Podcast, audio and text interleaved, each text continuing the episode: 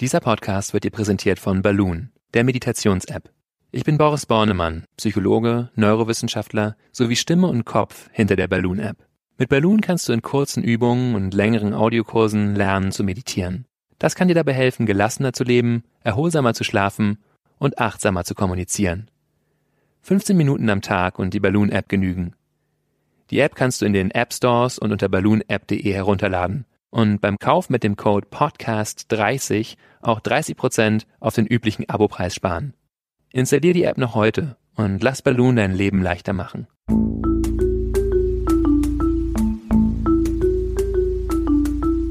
Verstehen, fühlen, glücklich sein mit Sinja Schütte und Boris Bornemann.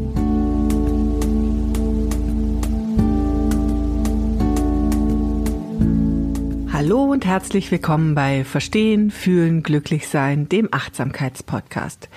Wie immer wollen wir uns hier über die großen und über die kleineren Themen des Lebens unterhalten. Das Ganze wissenschaftlich fundiert, weil es uns besonders wichtig ist, dass hier richtig Substanz dabei ist aber auch ganz viel Gefühl, weil wir auch davon überzeugt sind, dass Gefühle uns ähm, näher bringen an das, was wichtig ist und natürlich auch glücklich machen. Wir, das sind Dr. Boris Bornemann, Psychologe und Achtsamkeitstrainer und die Stimme hinter der Achtsamkeits-App Balloon. Und Sinja Schütte, Chefredakteurin der Achtsamkeitszeitschrift Flow. Genau. Hallo, schön, dass ihr uns gefunden habt. Heute geht es in unserer Sendung um das Thema Selbstvertrauen. Sich selbst vertrauen, das ist ja schon mal irgendwie ein ganz schöner Satz. Aber natürlich möchte ich von dir wissen, Boris, was ist denn Selbstvertrauen so richtig? Ja, das ist eine sehr interessante Frage. Und ich bin auch schon sehr gespannt auf unsere heutige Folge.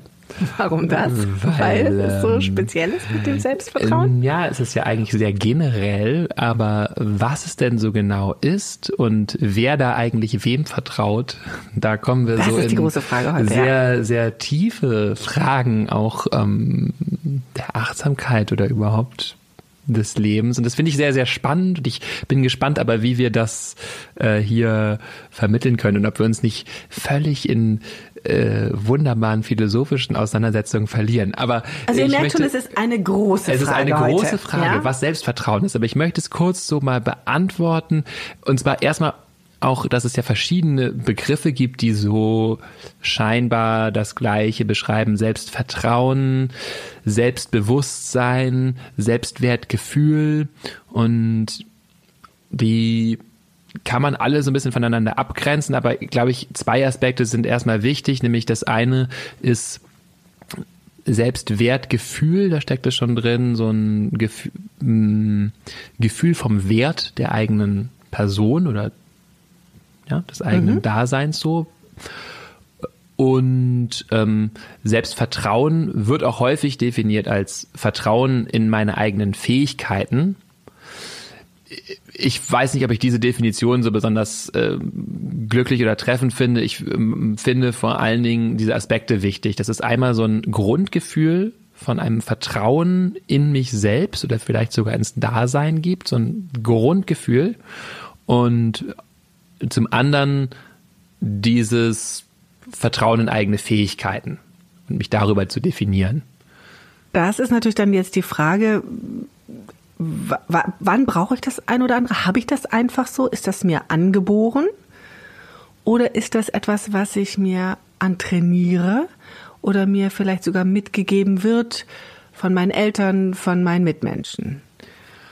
Also von meinen Eltern und von meiner Erziehung wird es sicherlich mitbestimmt. Und zwar gerade so dieses Grundvertrauen, dieses Urvertrauen ins Dasein, in dieses große Selbst, was wir alle irgendwie sind, dieses einfach dieses Dasein, dass ich ein gutes Verhältnis zum Leben habe.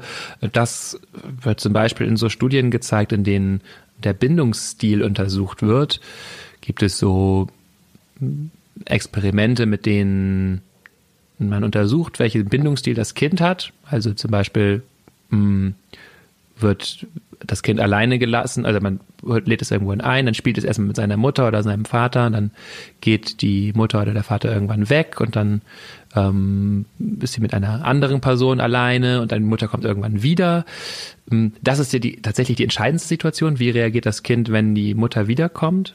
Der Erziehungsberechtigte, der Vater, die Bezugsperson.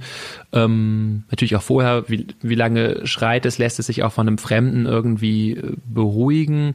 Mm, und ähm, wenn die Mutter wiederkommt, lässt es sich dann von der schnell trösten oder ignoriert es die, weil es vielleicht irgendwie sauer darauf ist oder das auch schon so kennt, dass es irgendwie immer alleine gelassen wird.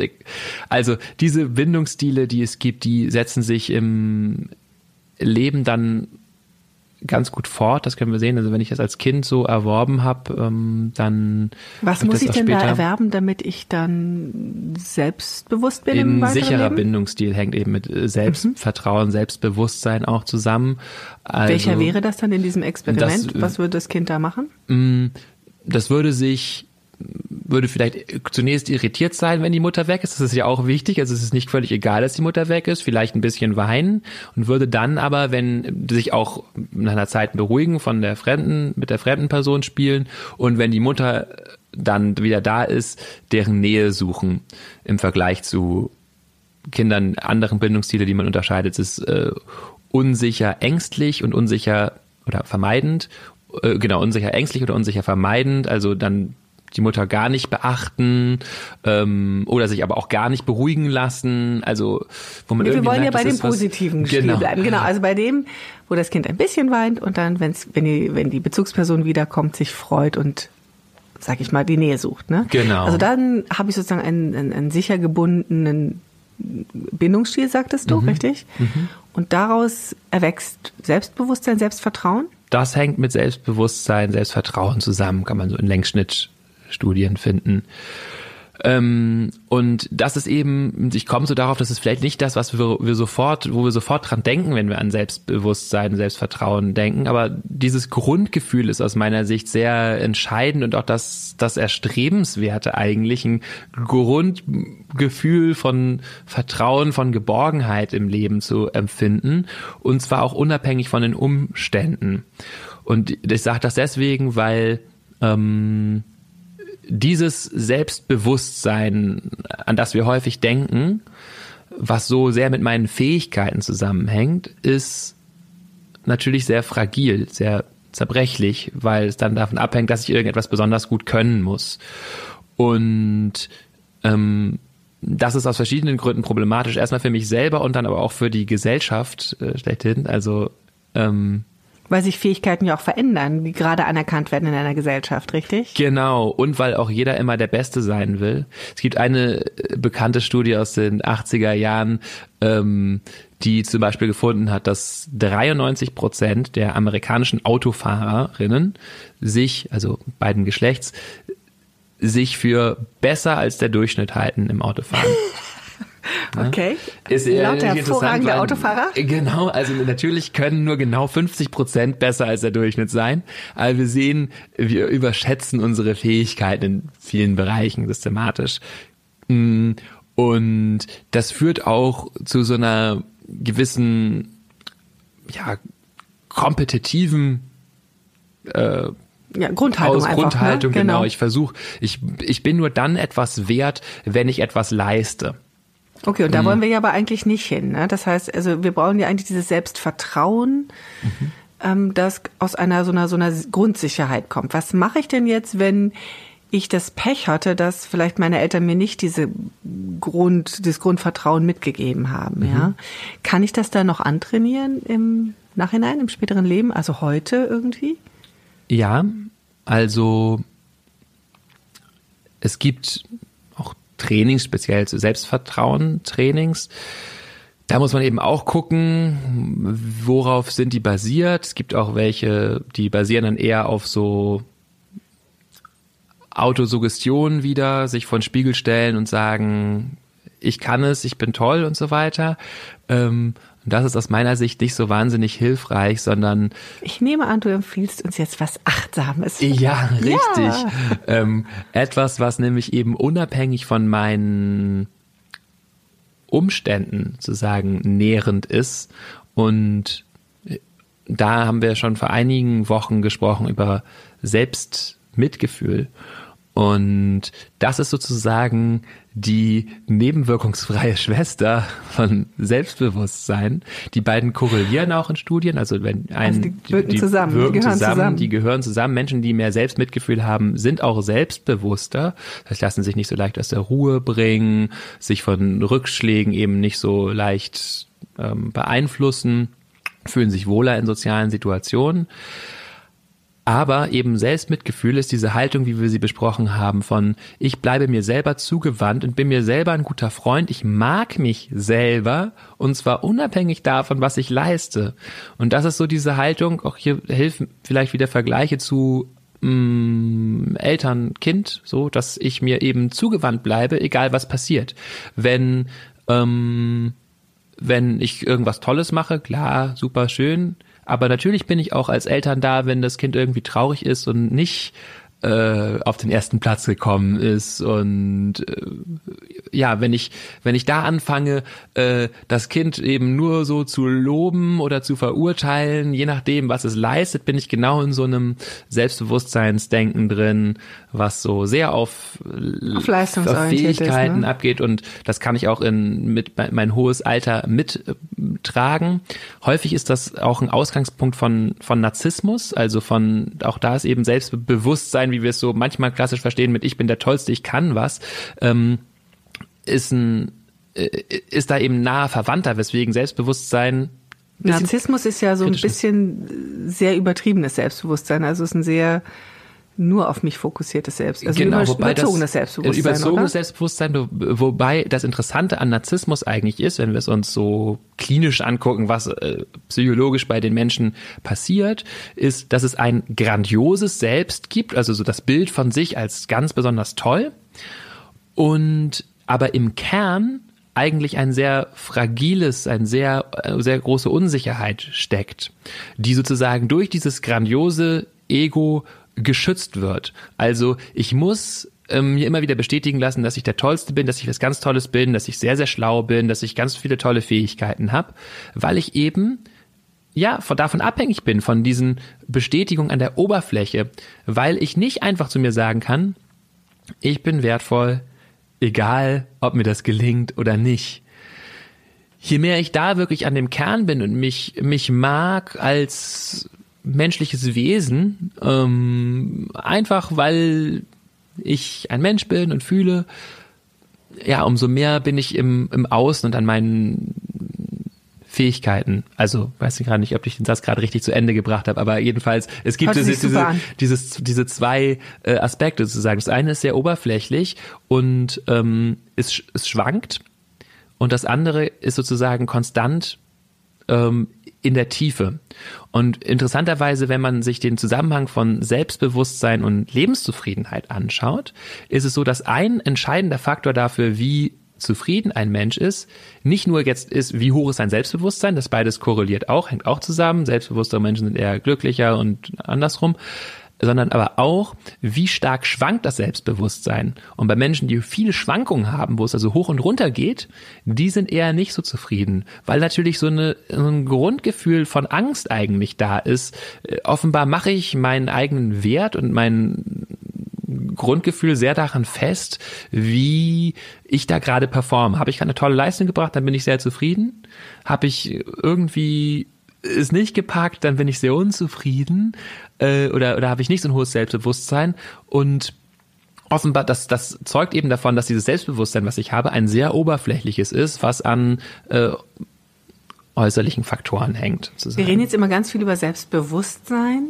Über Selbstvertrauen. Sie, ja. Aber das haben jetzt mhm. gerade synonym verwendet, also gleichgesetzt oder? Genau, ich verwende das jetzt hier gerade mal äh, synonym, so in der englischen Forschung. Die meisten Forschungsarbeiten, auf die ich mich jetzt so beziehe im Hintergrund, forschen zu Englisch Self-Esteem, also Esteem ist ja sowas wie es, mich wertschätzen, selbst Wertgefühl ist da vielleicht so ein Begriff in der Mitte. Also eine ähm, Mischung zwischen Selbstvertrauen und Selbstbewusstsein, ne? Ja, ja genau. genau. Aber ja. das Entscheidende ist eben, und deswegen bin ich ja auch so gespannt äh, gewesen auf diese, diese Folge, dass es da eben sehr stark darauf abzielt letztendlich, was ist überhaupt mein Selbst? Ah, das Selbst. Und, genau. Wie komme ich mhm. denn jetzt dahin? Also, ja. wie stelle ich fest, oh. was mein Selbst ist? ja. Ja, das ist eine große Frage, haben wir eine gesagt heute. Sehr, ne? sehr große Frage. Und ähm, der Königsweg, den ich dazu empfehle, ist eine sehr alte Praxis, die sowohl im Zen-Buddhismus als auch in indischen Lehren der Advaita Vedanta zum Beispiel sehr verbreitet ist, nämlich sich die Frage zu stellen, wer bin ich? Und das ist eine Frage, also erstmal kurz technisch, wie mache ich das? Naja, ich stelle mir diese Frage, dann äh, kontempliere ich das. Also ich schaue mir das an, was kommt da hoch, wenn ich mir diese Frage stelle. Erstmal an Eigenschaften bin ich ja, vielleicht ein Mann, Frau, Kinder, Familie, die sind, die bin eher ängstlich oder extravertiert oder was auch immer. Solche Dinge gehören natürlich dazu, wer ich bin. Aber ich merke, je länger ich mit dieser Frage arbeite, komme ich auch in tiefere Schichten dessen, wer oder was ich bin, unabhängig ähm, von diesen Eigenschaften.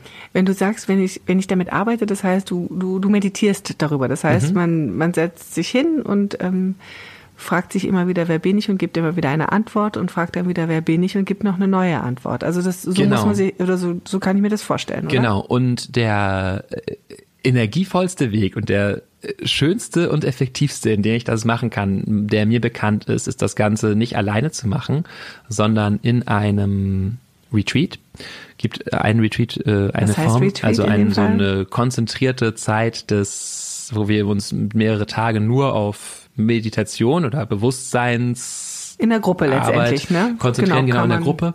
Und da arbeite ich gemeinsam mit dieser Frage. Das heißt, ich setze mich einer anderen Person gegenüber und ähnlich wie wir das beim Thema Kommunikation besprochen haben, gebe ich jetzt dir erstmal nur Raum, dich zu fragen, sage mir, wer du bist.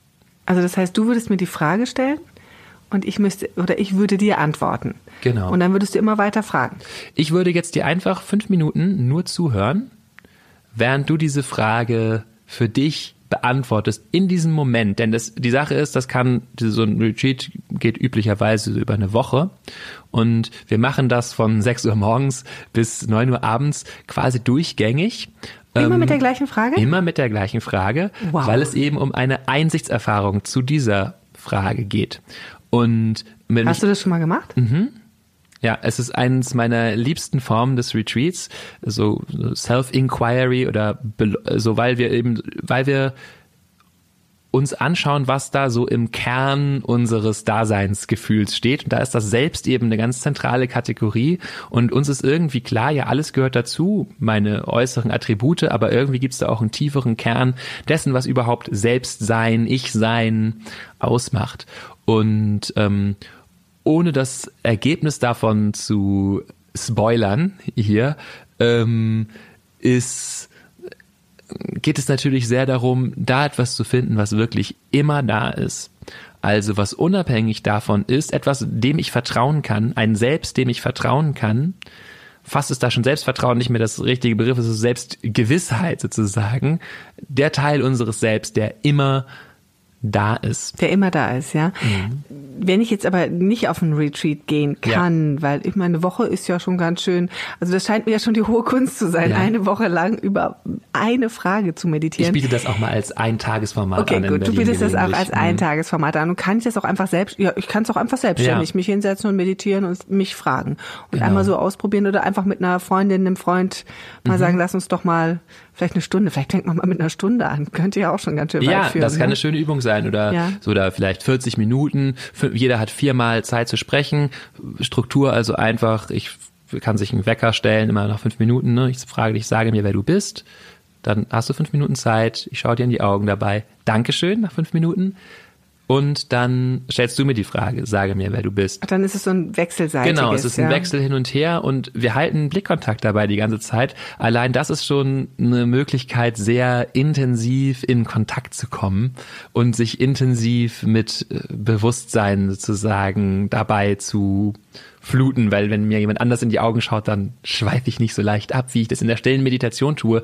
Und deswegen benenne ich eben auch diese Partnermethode als die effektivere als die Kontemplation für sich alleine, die ich zusätzlich auch natürlich mache. Letztendlich ist eine Frage, die ich nur für mich alleine lösen kann, aber diese Partnerstruktur, äh, die hilft eben dabei, da wirklich ähm, mit Energie reinzugehen.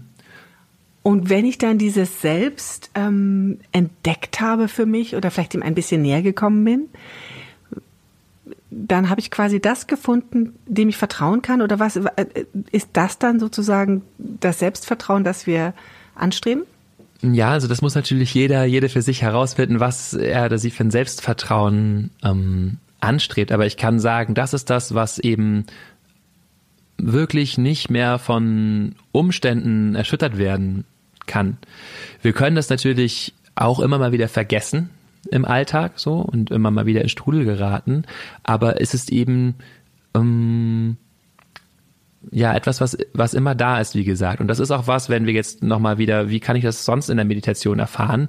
Was wir in der Meditation erfahren als dieses Bewusstsein in dem das alles stattfindet. Und wie gesagt, ich werde jetzt äh, gleichzeitig, denke ich, haarsträubend philosophisch für die, die Personen, die sich das jetzt anhört und, äh, und damit sonst keine Erfahrung hat. Und gleichzeitig ähm, macht es mir viel Freude, darüber zu reden. Ja, weil du das, strahlst übers ganze Gesicht, das Ja. muss ganz toll sein. Also ich habe das selber auch noch nicht probiert. Also ich würde das, glaube ich, auch gerne mal machen. Ja. Ja. Ähm, und wir erfahren diese Qualität, die sozusagen, um die es da geht, auch in jeder Meditation. Ich habe über ähm, das offene Gewahrsein gesprochen in so in einigen vorherigen Folgen. Also einfach um diese Qualität von Bewusstsein, ähm, die mir diese Sicherheit gibt, dass ich, dass das sozusagen das Geschenk der Achtsamkeit ist, dass ich immer mehr lerne, egal was da jetzt gerade passiert, ich kann mich dem zuwenden. Und da haben wir natürlich schon wieder eine interessante aufs Ich bezogene Formulierung. Ich kann mich mir selber zuwenden. Und da gibt es auf einmal zwei, ja. Da gibt es sozusagen dieser dieses Häufchen Elend, dieses Mir vielleicht, was sich da gerade äh, durch Selbstzweifel äh, quält und so weiter. Und es gibt aber ein Ich, das ich dem zuwenden kann. Und wenn ich zu dieser Erfahrung, wenn ich die immer mehr mache, dass egal was da ist, es einen Teil in mir gibt, der sich dem zuwenden kann, der das umarmen kann, das betrachten kann, ähm, fühlen kann, dann ähm, bin ich ganz gut raus aus einer Ja, so einem Selbstzweifel. Ich Genau. habe so ein Selbst, auf das ich immer vertrauen kann, Mhm. was ja eigentlich die schönste Definition von Selbstvertrauen ist. absolut Also insofern sind wir jetzt ja auch schon wieder am Ende dieser Folge, die sehr philosophisch war, Mhm. aber uns ja auch an einen ganz, ganz schönen Punkt geführt hat, nämlich an das oder an einen Punkt, wo wir ein Selbst finden können, dem man sehr vertrauen kann und ähm, ähm, das uns eine unerschütterliche ja, Basis am Ende gibt, mit der man in jeden Tag leben kann und die einem jeden Tag ähm, erdet und ähm, ja Stand, Standfestigkeit gibt. Und das dann wäre ja das beste oder die beste Form von Selbstvertrauen, würde ich meinen, oder? das würde ich auch meinen. Ja, Mensch, große, große Frage heute, große Antworten, ähm, einfache Lösungen eigentlich, nicht nichts Ja. Kompliziertes, sondern wirklich sich einfach damit zu beschäftigen. Insofern, ähm, ja, freue ich oder freuen wir uns, dass ihr uns zugehört habt und hoffen, dass ihr auch ein bisschen was von dieser großen Frage mit in den Alltag nehmen könnt. Wir wollen uns ähm, natürlich wieder verabschieden und euch darauf hinweisen, dass wir eine nächste Sendung haben werden. Und da werden wir uns auch mit einem großen Thema beschäftigen, nämlich mit den Gedanken, die uns durch den Kopf gehen und ähm, die man so und so betrachten kann. Aber bis dahin wünschen wir euch erstmal eine schöne Woche und sagen Tschüss. Tschüss. Das war Verstehen, Fühlen, Glücklich sein, der Achtsamkeitspodcast.